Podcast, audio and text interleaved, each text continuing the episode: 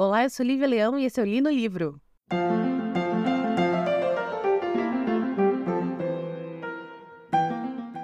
Então, hoje é um dia típico porque é, eu fiquei duas semanas sem gravar, né? Eu tava muito cansada. Assim, junho foi. Esses primeiros 20 dias foram muito loucos, assim, para mim. É, de apresentação de Kung Fu, passando por apresentação de dança e, sei lá, é, problema com condomínio e processo contra agência de turismo, enfim, gente. Foi muito louca a situação toda. Então, é, eu tava muito cansada, não conseguia ler, e, e quando eu conseguia ler, eu tava muito cansada para gravar. E foi o que aconteceu ontem, né? Eu ia gravar essa semana, não conseguia. Eu falei assim: ah, gravo no domingo. Cara, ontem eu capotei, mas eu capotei, assim, de um jeito que eu, assim, deitei e entrei em coma e acordei hoje, sete da manhã, para trabalhar. Então, excepcionalmente hoje eu estou gravando pela primeira vez de manhã cedo. Então, me falem aí o que, que vocês acham da Lívia que acordou, que tá gravando depois de 8 horas de sono. Enfim, o livro em questão de hoje é um livro coreano é um livro que eu não lembro porque eu peguei esse livro na Amazon. Eu vou ser muito sincera quando eu falo sobre isso. Eu não tenho noção. Eu só sei que esse livro um belo dia apareceu nessas minhas compras loucas de impulso no meu Kindle e acabou que foi o livro que eu escolhi para essa gravação. O nome do livro é Nascida Kim Jong-un, 1982. Esse livro é de uma autora chamada Che Nam-jo, ela é de 1978, autora e socióloga coreana. Se formou numa universidade chamada Universidade Ilha para Mulheres em Seoul, ou Seul, não sei como você fala. E começou a carreira como roteirista de TV, depois ela precisou pausar a carreira porque ela estava engravidando e começou a publicar os livros dela é, depois que ela voltou desse, desse, dessa pausa da, da gravidez. A é, Namju, ela tem uma história muito louca na vida dela que se conecta muito com a história da Jo Yeon, que é a protagonista do nosso, do nosso livro, né?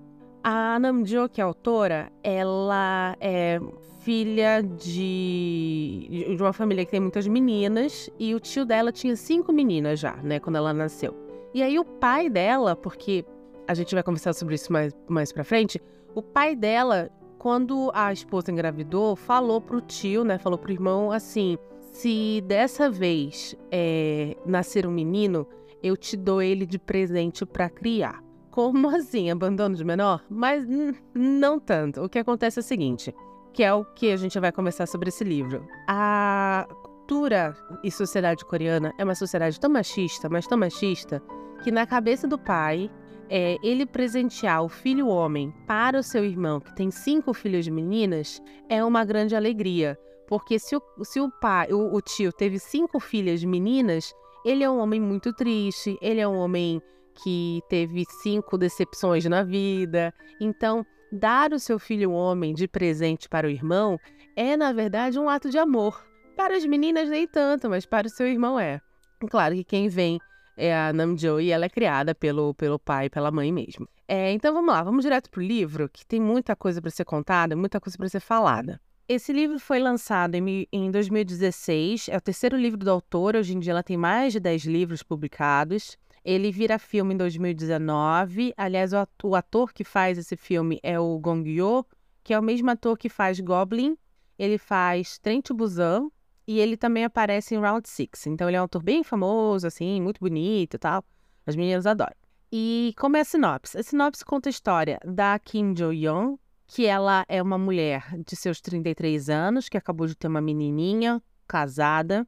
E durante o, o processo de... Como eu posso dizer? É, como é o nome? Eu, eu gente, eu sou péssima com isso, porque... Primeiro, eu sou péssima com o nome, né? Mas tenho, eu, eu não tenho contato, muito contato com mulheres grávidas, então é uma coisa que eu não conheço muito bem. Acho que é pur, puripério o nome da, do processo. Deixa eu dar uma olhada, peraí. Durante o puerpério, acabei de ver aqui o nome. O puerpério é essa, essa, esse período que a mulher se recupera logo após o parto, né? Em que existe toda uma situação muito sensível da mulher, onde ela precisa é, lidar com transformações do corpo com o recebimento de um bebê, amamentação, lactação, é, dores, enfim, tem uma, uma youtuber que está é, fazendo todo um acompanhamento desse processo do puerpério dela, chamada Vitube. E essa menina era meio louca, mas ela, ela engravidou agora e ela tá fazendo um conteúdo agora muito diferente do conteúdo que ela fazia antes, que é exatamente isso, é mostrar toda, toda as, todos os pormenores que ninguém fala desse período da mãe. E aí eu fico me sentindo, eu me sinto muito desconfortável falando isso, porque eu não, realmente, gente, eu não tenho contato nenhum com esse tipo de, de situação, assim. Então, eu tô falando uma coisa que para mim é muito, muito é, é, virtual, assim. Então, eu peço desculpas se alguma mãe nesse período tá me ouvindo e eu passar alguma informação é, que não é real, mas é porque, mais uma vez, o, que eu conheço é o que eu vi ou da, da VTube ou li na internet, enfim. E aí ela tá contando toda essa, essa. Ela acabou de ganhar bebê e tá contando todo esse processo dela sobre como existe toda uma romantização da maternidade, sobre como não, não existe essa coisa de ah, é, na hora você vai saber porque vem por instinto. Ela falou assim, gente, não tem instinto, você precisa de ajuda, de rede de apoio, porque é tudo muito difícil. Ninguém me contou que doía tanto amamentar, ninguém me contou que machucava, ninguém me contou que é, se você tem manchas no corpo, elas vão escurecer. Ninguém, ninguém conta essas coisas, esses pormenores, porque existe toda essa romantização à maternidade, né? E a, a, nossa, a nossa protagonista, a Kim Jo-yeon, ela tá num período, ela está, na verdade, saindo um pouco já do, do puerpério. A filhinha dela já tá. É, quando começa a acontecer a situação com ela, a filhinha dela ainda é bebê de colo, e depois vai evoluindo é, o que está acontecendo com essa situação? Ela começa a canalizar personalidades e falas de mulheres que ela conheceu na vida dela que estão vivas ou mortas. Então, belo dia, o, ela vira para o marido e fala com ele como se fosse a sogra dele, ou seja, a mãe dela, e não ela. E ela não se lembra do que aconteceu depois. E são episódios assim que vêm sem controle nenhum. Inclusive, o um episódio que vem durante uma visita dela na casa dos sogros, então é uma situação super constrangedora e tal. Enfim, e quando isso acontece, ela procura ajuda médica e aí a gente começa então, a narrativa começa a contar a história da avó, da mãe, da irmã dela. E todas essas quatro mulheres, elas têm uma coisa em comum. Elas vivem o auge do, da cultura machista coreana, né?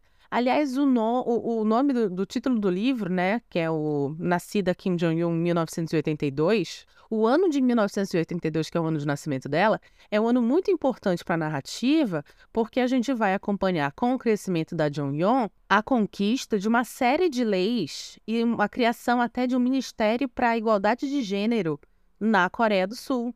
E a gente vai conversar na segunda parte do, do programa exatamente todas as, as consequências da criação dessas leis e desse ministério hoje em dia na Coreia do Sul, né? Então, para você ter uma ideia, esse, país é um país com uma cultura tão patriarcal, uma cultura tão voltada a um homem, que é, é necessário a criação de leis específicas, senão né, as mulheres iam ser, iam continuar vivendo vidas completamente de servidão aos homens. E aí a gente vai ter umas, várias situações contadas por ela, é, na verdade, assim, é, é uma, existe um narrador do livro, né, que está contando as situações da vida da mãe, da irmã dela, e a gente vai descobrir no final quem é esse narrador, e a gente vai conhecer essas situações e esse romance, por causa disso, especificamente, obviamente, da, é, quanto a a vida da, da Joyon, mas ele torna-se um romance de formação,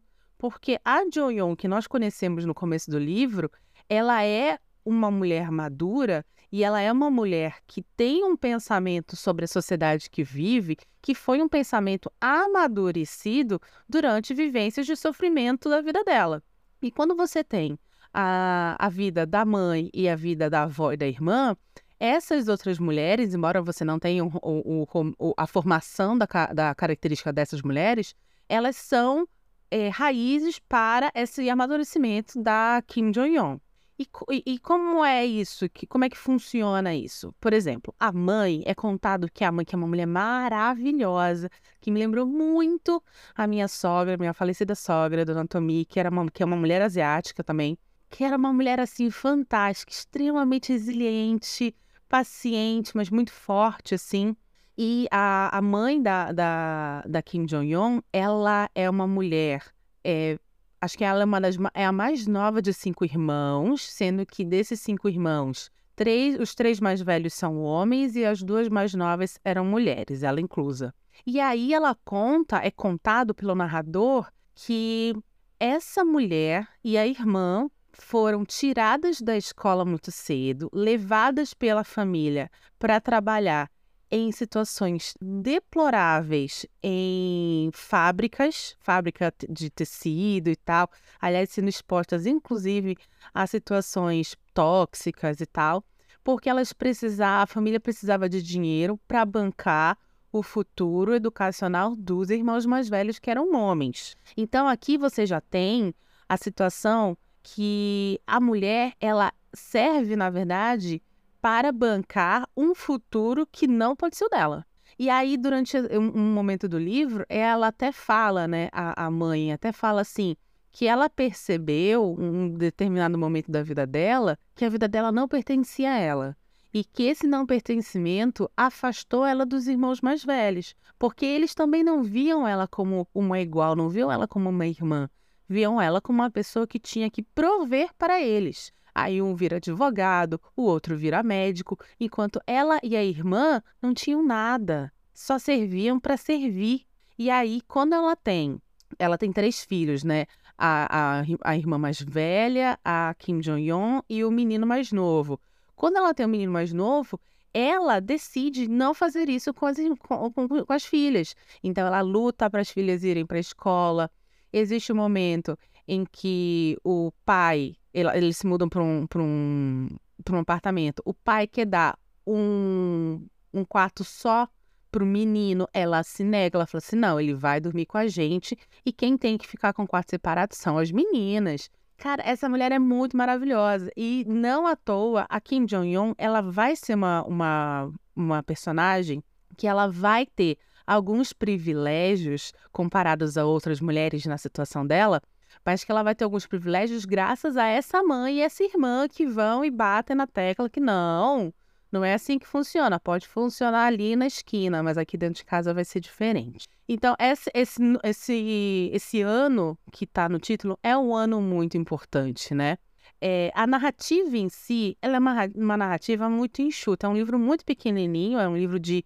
A versão que eu li tinha 134 páginas, mas parece que a versão física tem um pouquinho mais. E ela é uma narrativa curiosa porque ela é uma narrativa muito enxuta. Eu diria, eu não sei se eu posso usar esse adjetivo, mas eu diria que ela é uma, uma narrativa quase estoica. Como assim? Porque durante todo o contar da história, esse narrador ele vai, né, vai falando e algumas vezes ele até dá algumas, alguns diálogos é, durante, durante a narração, mas é, ele, ele, ele fala de uma maneira muito direta. Inclusive, ele dá dados para provar é, o ponto que ele está especificando ali, que ele está mostrando que é a desigualdade de gêneros na Coreia do Sul. Ou, por exemplo, como é difícil para mães na Coreia do Sul retomar suas vidas após as vidas antigas, né, principalmente a profissional, após terem filhos. E por que eu falo que é quase estoico? Porque em alguns momentos dessa narrativa solta assim, o narrador acaba deixando escapar algumas figuras de linguagem muito poéticas, muito líricas, né? Que estão ali para demonstrar sentimentos daquela, daquela personagem de uma maneira muito muito íntima, mas são momentos quase que, que fugidios, assim, sabe?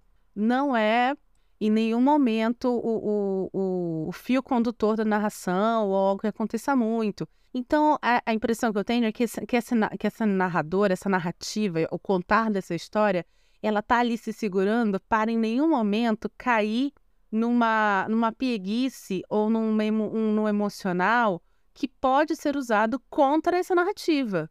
Porque quantas vezes a gente escuta a frase Ah, tá vendo? Tá descontrolada. É mulher, tá descontrolada.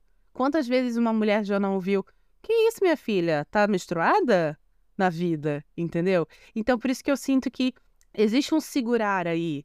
E para mim, nada mais é do que um reflexo do próprio estoicismo das personagens, diante das diferenças que a sociedade coreana coloca para elas por serem mulheres, né? Mas enfim, estou falando demais, então eu vou aqui chamar a nossa propaganda e quando eu voltar, eu vou precisar contar o final do livro, mas mais uma vez, não estraga para mim. Esse não é o tipo de livro que tem reviravolta.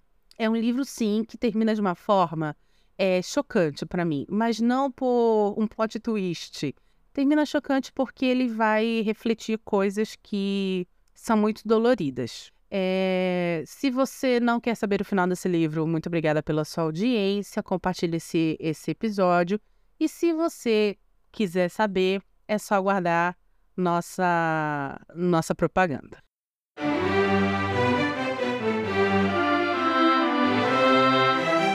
Oi, já já o episódio continua. Mas antes eu queria agradecer a sua audiência e te lembrar que o Li no Livro é um podcast independente e sem patrocínio. Se você quer nos ajudar, por favor, compartilhe esse episódio com seus amigos. Estamos nos principais agregadores de podcast, inclusive agregadores gratuitos. Obrigada!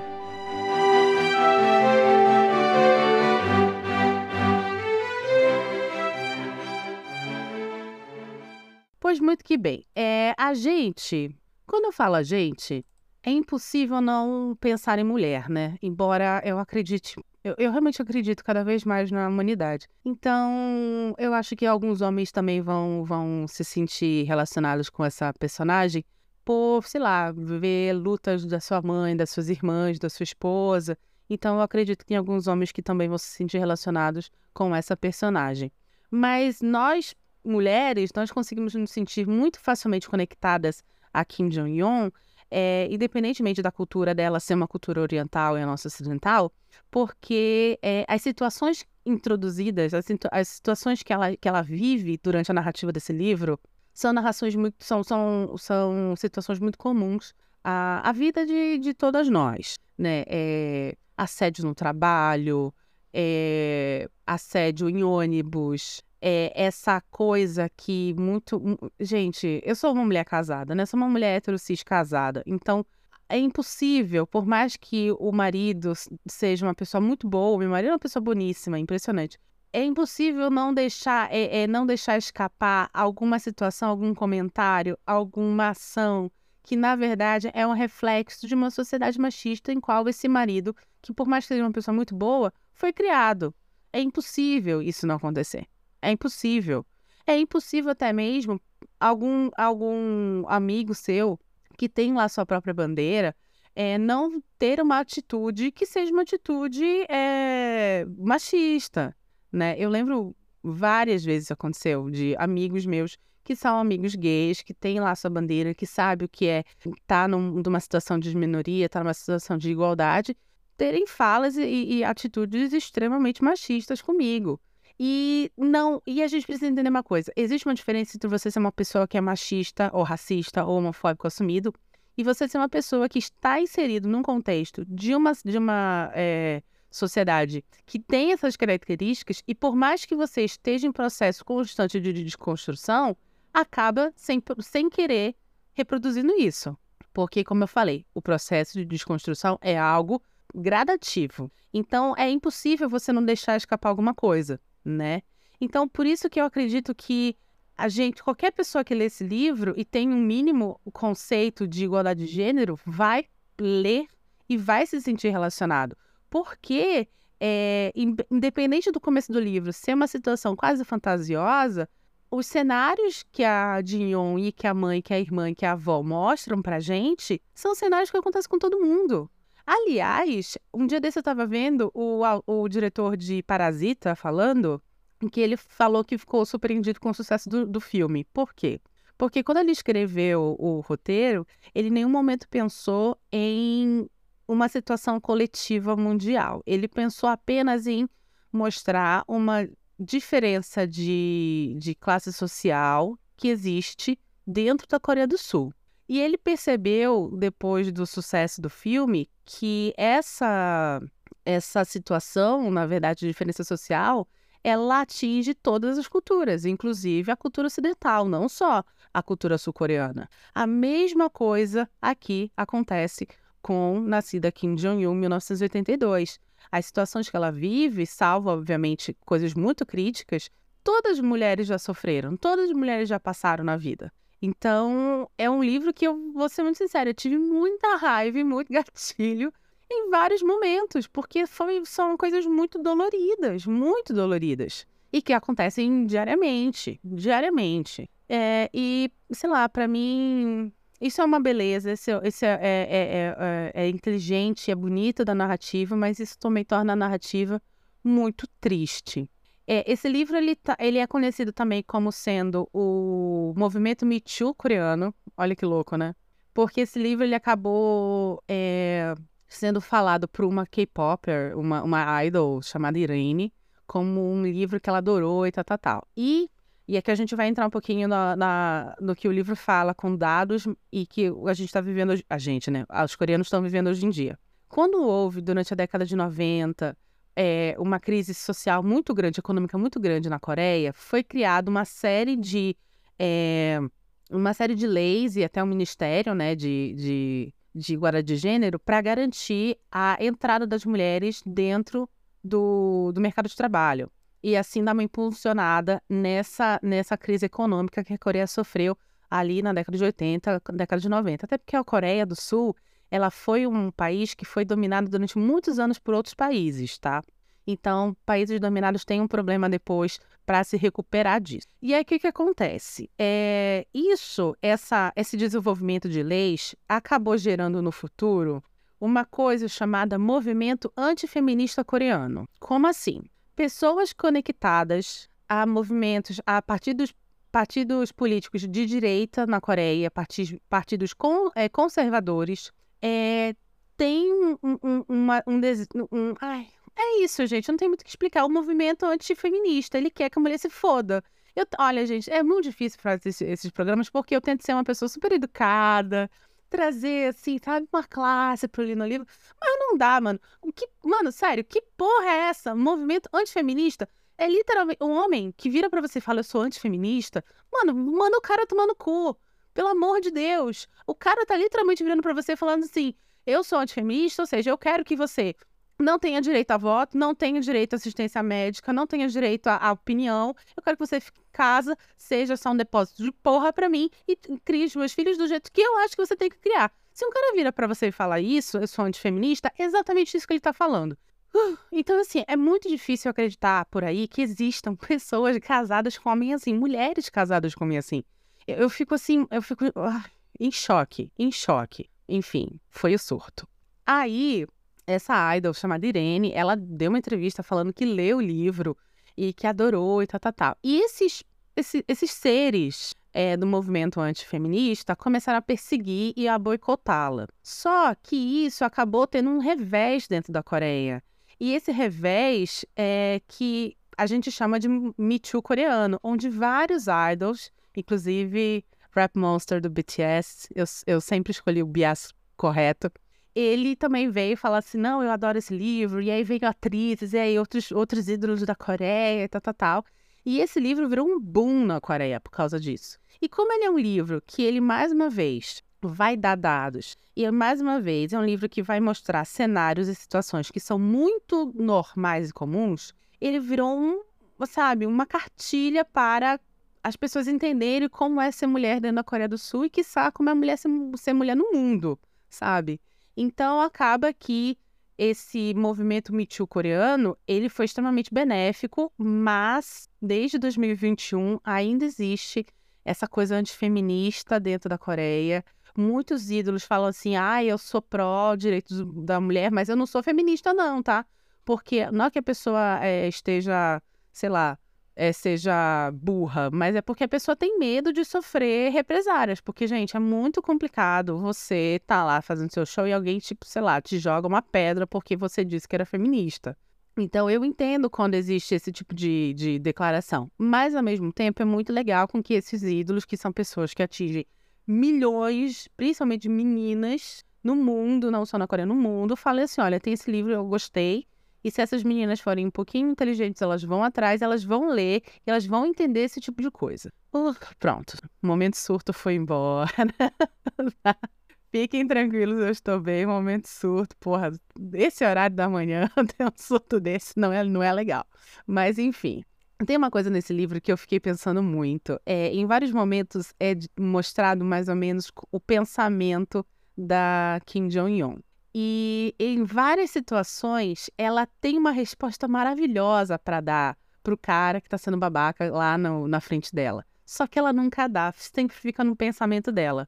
E aí eu fiquei o livro inteiro perguntando, gente, o que aconteceria se ela verbalizasse todos esses pensamentos dela? E é aqui que a gente descobre o narrador do livro. Por que, que esse, essa, esse narrador ele sabe o que ela pensou naquela situação. Por que, que esse narrador sabe o que, que a mãe dela falou, uma frase específica que a mãe dela falou e marcou tanto ela? Porque quem está narrando o livro é o psiquiatra da Kim, Jong, da Kim Jong-un. Ela procura esse psiquiatra, o marido procura também, e ela começa a ser, ser tratada. Ele acaba achando de cara que ela estava sofrendo de uma depressão pós-parto, que virou depois uma depressão dissociativa mas ele já descartou essa hipótese e ele está ali trabalhando com ela para entender o que, que aconteceu. No ponto que a gente encontra e descobre que é o, o psiquiatra dela, ela ainda está tendo alguns episódios, mas não, não tão fundos, não tão profundos, não tão. É, não, não é sempre que acontece. E ele também acaba emendando ali a uma conversa sobre a esposa dele, que era uma mulher muito inteligente, que participava, tinha várias medalhas de matemática e não sei o quê, e como ela sofreu também com a, a obrigatoriedade de parar de trabalhar depois que ela teve o filho, e como ela não conseguiu voltar para o mercado de trabalho, e como ela se pegou de repente se divertindo. Ai, isso é tão triste, gente, fazendo é, o exercício de matemática do filho, porque é, é, o, é o momento que ela tem para se lembrar de todo o potencial que ela tinha de toda a inteligência que ela tinha, de todo o prazer que ela tinha em estudar. Isso, é olha, gente, isso é muito triste. E aí termina esse livro uma moça, uma, da, uma das psiquiatras da, do, do, escritório dele, chegando e falando assim: Ah, foi um prazer, mas eu vou ter que sair porque eu vou ter meu filho. E ele fala: Ah, sem problema, boa sorte e tal. E é, ele falou assim: Poxa, ela se demitiu eu vou perder esses, esses pacientes porque eles não vão querer ser transferidos para outro psiquiatra. Tenho que lembrar de não contratar mais mulher. E acaba o livro. É muito triste esse final, gente. Esse final é muito triste. Esse final revela que, mais uma vez, aquilo que eu falei, a desconstrução é algo muito lento, é algo muito, muito. que demora a dar, a dar frutos, mas que a gente precisa continuar porque existem momentos que a gente vai parar e vai pensar assim: gente, nunca vai mudar. Nunca vai mudar isso acabou, mas a esperança é a última que morre e a gente nunca sabe o dia de amanhã. Ai, não queria ter trazido coisa triste para vocês, mas foi muito triste para mim ler esse livro. Foi muito bom. É um livro, mais uma vez, muito curtinho, muito gostoso. Mas foi tão triste. Nossa Senhora, foi muito triste. Eu prometo que. Quer dizer, eu não vou prometer nada. Porque toda vez que eu prometo alguma coisa, eu não cumpro nesse, nesse podcast. Enfim, se você gostou desse episódio, por favor, compartilhe com seus amigos. Nós estamos nos principais agregadores, agregadores pagos, agregadores gratuitos. Tem alguns agregadores que você pode dar notas para o Lino Livro, inclusive Spotify. Se você está ouvindo no seu, no seu celular, você pode dar cinco estrelas para a gente. É, e é isso, estamos aqui, que é quem sabe, toda segunda-feira às 17 horas. E eu sou Lívia Leão e esse é o Lino Livro.